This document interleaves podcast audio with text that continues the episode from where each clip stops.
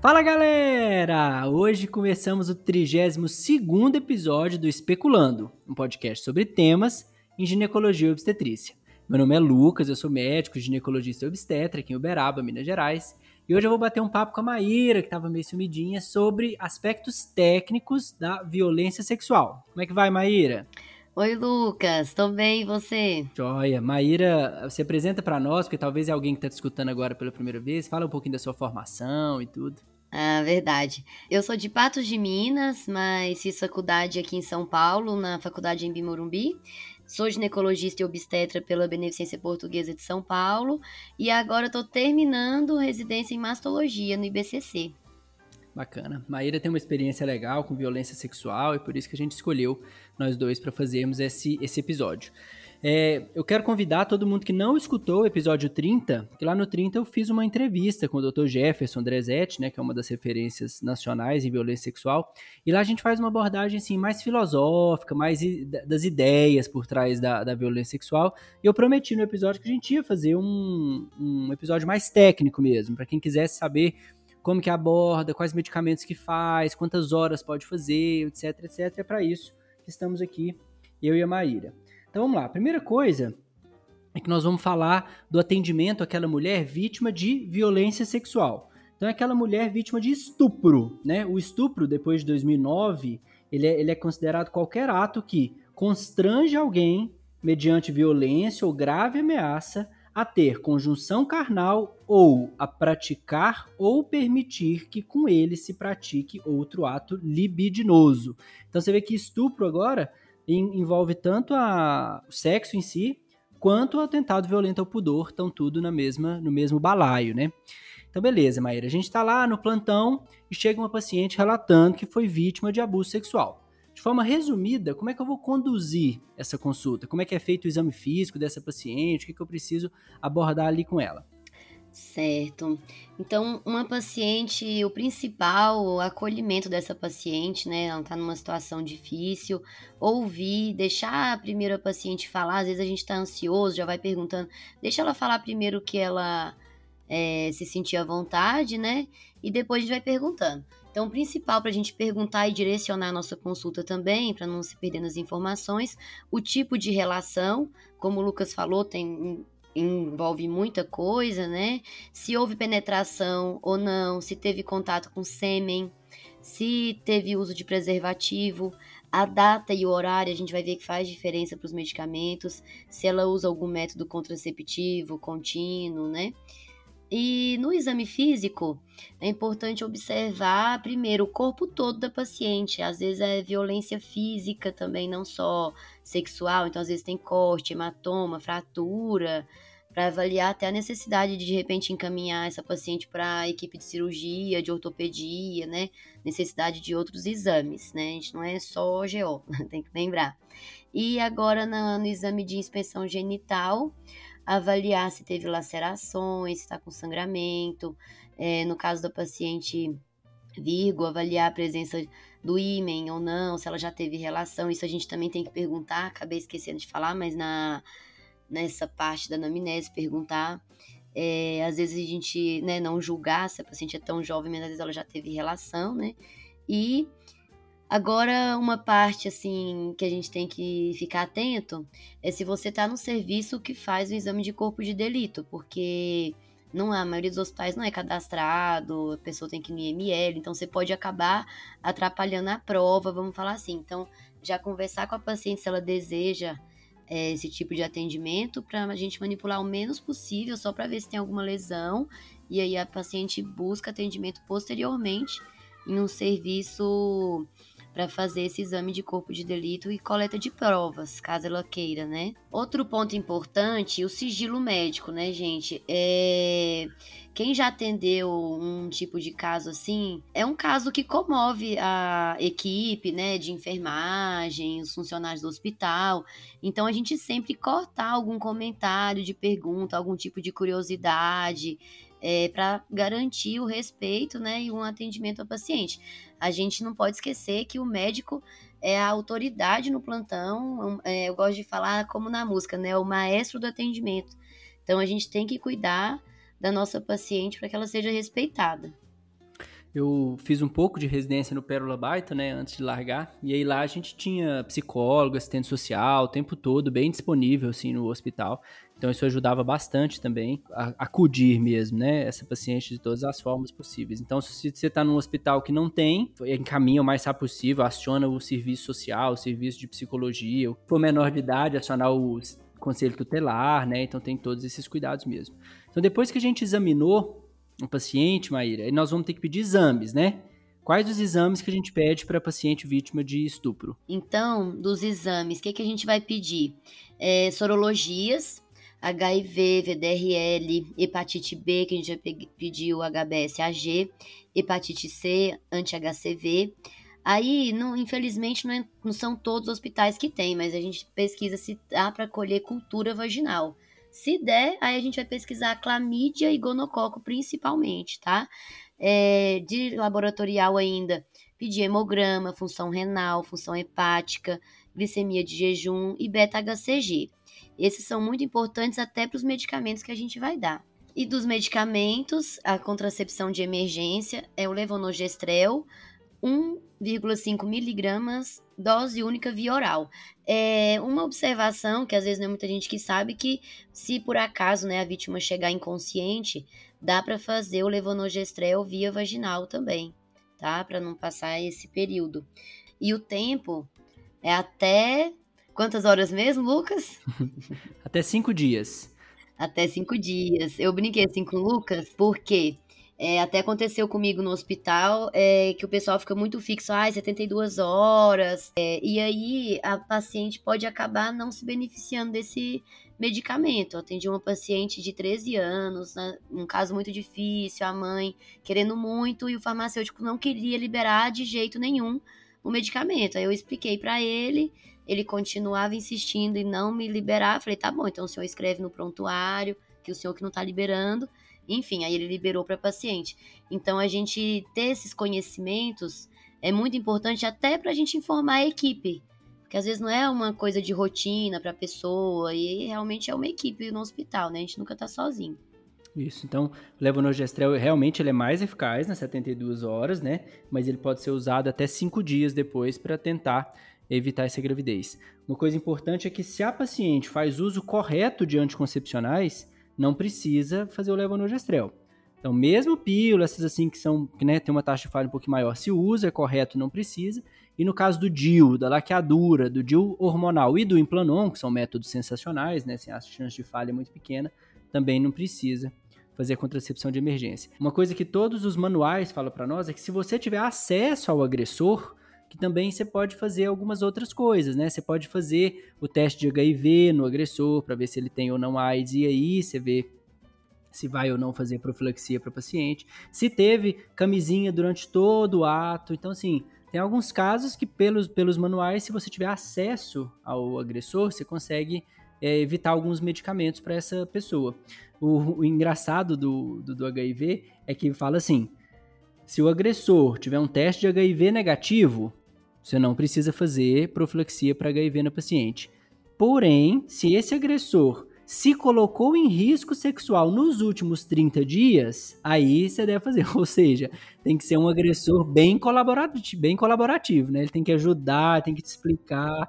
Então, assim, é uma situação bem peculiar, mas que se está nos manuais é o que a gente tem que seguir, né? É, se tiver, já livra o paciente, né? E outra coisa da gente lembrar do DIL. O DIL também pode ser usado como contracepção de emergência. Né? Não é todo hospital que tem, mas ainda bem, né? Tá evoluindo bastante o uso. Às vezes a gente tá na maternidade e não lembra desse uso do DIL. Porque a gente coloca, né? Ah, DIL pós-parto, fica fixado nisso. É uma chance da gente oferecer para paciente também. Isso, o DIL ele pode ser inserido até sete dias depois da, da relação, que ainda é eficaz. Inclusive o Dilmirena já tem trabalho com ele, mostrando que reduz também a gravidez, pode ser colocado como emergência. Porém, o Ministério da Saúde não recomenda DIU de cobre por conta do risco de infecção, né? Como a paciente acabou de ser estuprada, ela pode ter uma clamídia, um gonococo e jogar isso para dentro fazendo endometrite. Mas os consensos internacionais recomendam. Então, você vai sentar, conversar com a paciente, explicar para ela e se ela quiser o DIU como método de emergência, pode ser colocado. Eu coloquei um essa semana, primeira vez na vida que eu coloquei um DIU de emergência, não por um estupro, né? mas por uma relação desprotegida, me procurou correndo e colocou o DIL. Estou ansioso. Olha que legal, e uma paciente bem informada, né? Isso é muito bom, porque entre é, quem não é GO, às vezes é médico, não sabe dessa informação, muito legal. Vamos continuar os medicamentos. Então, primeira contracepção de emergência, leva o Norgestrel 1,5 mg, dose única, né? Ou 2 de 0,75 ou 1 de 1,5 dose única, até 5 dias. E os outros medicamentos, quais são, Mairita? Então, aí é agora da profilaxia, né, para infecções sexualmente transmissíveis, penicilina benzatina, 2 milhões e 400 mil unidades IM, aí coloca, né, vai aplicar 1 milhão e 200 mil em cada nádega, ceftriaxona, 500 miligramas dose única, azitromicina, 1 grama, via oral dose única, metronidazol 2 gramas via oral dose única. Então, todos esses de profilaxia. E aí, a profilaxia para o HIV, a gente vai ver que ela vai se estender. E aí, ela começa no dia é, que a paciente buscou atendimento, que vai ser com tenofovir, 300 miligramas, a lamivudina, 300 miligramas também. E aí, esses dois têm opção, na maioria dos serviços já tem, de um comprimido só com os dois e o dolutegravir 50 miligramas. E aí, essa profilaxia do HIV, é bom lembrar que a gente tem que começar em até 3 dias é, do ocorrido e manter por 28 dias. É, até lembrando dessa questão de equipe, né? É protocolo do, de alguns hospitais que eu trabalho aqui em São Paulo, que o farmacêutico que leva esses medicamentos para paciente e orienta o uso, tira dúvida, fala de efeito colateral. Eu achei até legal para assim, dividir o trabalho e ter, enfim, uma integração da equipe e ele já leva e orienta. Então, nesse momento, se tiver disponível, é bom chamar o farmacêutico para orientar também o paciente. Uma coisa legal aqui da profilaxia para AIDS, olha que legal, não recomendado. Então, quando você não vai fazer, se tiver uma penetração oral sem ejaculação, não precisa de profilaxia anti-HIV. Se usou preservativo durante toda a agressão, se o agressor é sabidamente HIV negativo, com aquele adendo que eu falei, né, dos últimos 30 uhum. dias, então tem que ser um agressor que ajuda a equipe médica de alguma forma. Se a violência foi sofrida há mais de 72 horas, como você falou, e se tem um abuso crônico pelo mesmo agressor, né? Isso é importante, né, Maíra? Quando é um abusador crônico, a gente não fica fazendo prevenção de DSTs, porque se pegou, já pegou, né? Então a gente tem que ir atrás do diagnóstico para fazer. Não tem como fazer uma profilaxia, sim um tratamento, né? Bem lembrado. Outra coisa legal, né, Maíra, é a gente ver os tempos para cada coisa, porque principalmente para quem está nos ouvindo que vai prestar prova, eles adoram cobrar isso em prova. Então vamos lá, ó. É, o abuso sexual. Nos primeiros três dias, ainda dá para fazer profilaxia para HIV. A prevenção de gravidez pode ser feita nos primeiros cinco dias e todo esse restante que você comentou são nos primeiros 14 dias. Então, se o paciente chega para nós, vamos supor que ela cria coragem, né, para vir no, no serviço, para falar alguma coisa, com 20 dias do abuso sexual, a gente não vai fazer profilaxia para ela. Nós vamos investigar se ela teve contaminação e aí tratar, mas profilaxia não. E outra coisa importante é que, se ela não tem vacina para hepatite B, a gente pode fazer também a imunoglobulina, né? A imunoglobulina para hepatite B que é dose única 0,06 ml por quilo intramuscular. Isso, Lucas. E falando do segmento também, né? Como que a gente vai orientar essa paciente? Não é só no dia o atendimento, né? Ela tem que manter segmento com retornos. Então, tem que orientar um retorno em seis semanas para pedir VDRL de novo, anti-HIV de novo. Em três meses para solicitar VDRL, HIV, hepatite B e C e em seis meses para solicitar novamente VDRL, HIV, hepatite B e C. Então, para ficar fácil de guardar, lembrando da prova, né? Três, seis semanas, três meses, seis meses, seis, três, seis. E aí, é, esse acompanhamento, é, vamos ser prático, né? A gente está no plantão e aí atende a paciente, você está lá hoje, amanhã não é você, e aí ela vai voltar com quem ela vai falar. Então, em lugares que você já sabe que tem um CTA de referência, o CTA é um centro de testagem e aconselhamento. Na rede pública funciona muito bem, porque aí ele vai acompanhar essa paciente, tem toda uma equipe de ginecologista, psicólogo, farmacêutico que vai é, fazer essa testagem, então ela pode acompanhar por lá ou pela UBS também. E aí, como o Lucas tinha falado, tem um hospital que tem estrutura de psicólogo, de assistente social, tudo certinho. Tem um hospital que não tem. Então, principalmente hospitais que é maternidade e pediatria só, né? Enfim. Então, lembrar de orientar, buscar atendimento psicológico via UBS também. Legal. E Maíra, vamos lá, vamos para a parte da papelada. Essa parte é a parte que eu menos gosto. É, acho que todo mundo, viu? Como que faz papelada de, de estupro? Então, essa parte é muito importante, porque a gente tem que ter essas informações bem claras para a gente não correr o risco de faltar alguma coisa. O principal que a gente tem que fazer é a notificação compulsória é, no SINAM. Quando você atender a paciente, você vai pedir no hospital. Tem o hospital que tem escriturária, enfermagem, eles vão saber aonde está esse papel. E são várias folhas grampeadas, assim, é uma entrevista mesmo com a paciente. E aí é autodidático, assim, só que você tem que perguntar. É um papel que vão falar assim: a paciente foi embora, você não vai conseguir fazer sozinho. Você tem que lembrar na hora, porque são perguntas específicas é, do ato, que rua que ela acha que estava, que horário, quem que estava perto, que, até para né, notificar tudo certinho. E é, tem vários campos que é só de marcar, que não pode deixar em branco. Enfim, é um papel muito importante que a gente tem que fazer, isso é obrigação do médico. E se a paciente for menor de idade, menor de 18 anos, aí precisa fazer a notificação ao conselho tutelar ou vara da infância e juventude. Bacana. O boletim de ocorrência a gente tem que fazer? Não. então, assim, o boletim de ocorrência é bem polêmico, já aconteceu de eu estar em plantão e aí a enfermeira falar, doutora, você tem que chamar um BO. Eu já chamei a polícia para você. Aí o policial tava lá. Eu, gente, que isso? Falei, quem chamou a polícia? Eu já tava achando que as pacientes que estavam chamando a polícia para mim, que já aconteceu algumas vezes. Mas aí, enfim, se eu vou na conversa dela, né? Então, assim, gente, o médico não tem que fazer o BO, por isso que é importante a gente ter essas informações pra gente não cair em cilada. Você o que, que você pode fazer? Encorajar a paciente ou responsável a fazer um boletim de ocorrência denúncia policial, aí a paciente ou o responsável dela que vai decidir. O que você vai fazer é isso: chamar psicologia, serviço social, fazer sua notificação, fazer os medicamentos e atentar à parte médica. É, a gente tem que separar, né? Nós somos médicos, não estamos ali para ficar julgando ninguém, nem nada disso, né? O nosso papel é tratar da saúde dela e oferecer para ela o que, ela tem para fazer, né? Tem uma preguiça de estar lá de plantão, tem que ficar falando dessas coisas com o paciente. Você vai, explica e ela é adulta, né? Ou tem algum adulto por perto para tomar essa decisão.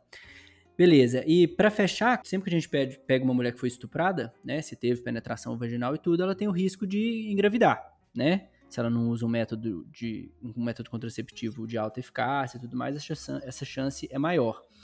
Então, quando é que a gente vai oferecer para ela, ô Mairinha, a interrupção da gravidez? Então, isso é bem confuso, assim, né? Polêmico, né? Não é confuso, é polêmico. Por quê? Ah, o conceito de aborto é o quê? Uma gestação de idade gestacional menor que 20 semanas ou menor que 500 gramas. E então muita gente acha que só poderia fazer interrupção da gravidez até 20 semanas. A gente teve casos na mídia, enfim, o doutor Jefferson até já comentou no episódio 30, igual a gente estava falando. Então, assim, não tem. Esse conceito não é usado para esse caso. No caso da paciente que sofreu violência sexual, a interrupção da gravidez é no momento que ela quiser, não tem limite de idade estacional. Claro que abaixo de 12 semanas o procedimento é muito mais simples, né? Entre 12 e 22 semanas você não tem expectativa de vida, né? Porque eles falam de 20 semanas a 22 semanas se o feto tiver menos uhum. que 500 gramas. Então não tem assim, expectativa de que vai viver. Uma, um processo de interrupção legal da gravidez com mais tempo do que isso, então com 26, com 27 semanas, é um pouco mais delicado e mais traumático, porque vai nascer vivo, né? O bebê vai nascer é. vivo. Então, assim, tem que ter um preparo da equipe, um preparo de todo mundo aí maior. E nosso papel, enquanto médico, é tentar evitar com que isso aconteça o máximo possível, né? Porque se diagnosticar tudo e conseguir resolver tudo até 10 semanas, 11 semanas, nossa, é menos sofrimento para todo mundo. A aspiração é, intrauterina gasta, sei lá, 5 minutos para fazer, né? Super rápido. menos risco para Menos paciente, risco, né? é, exatamente.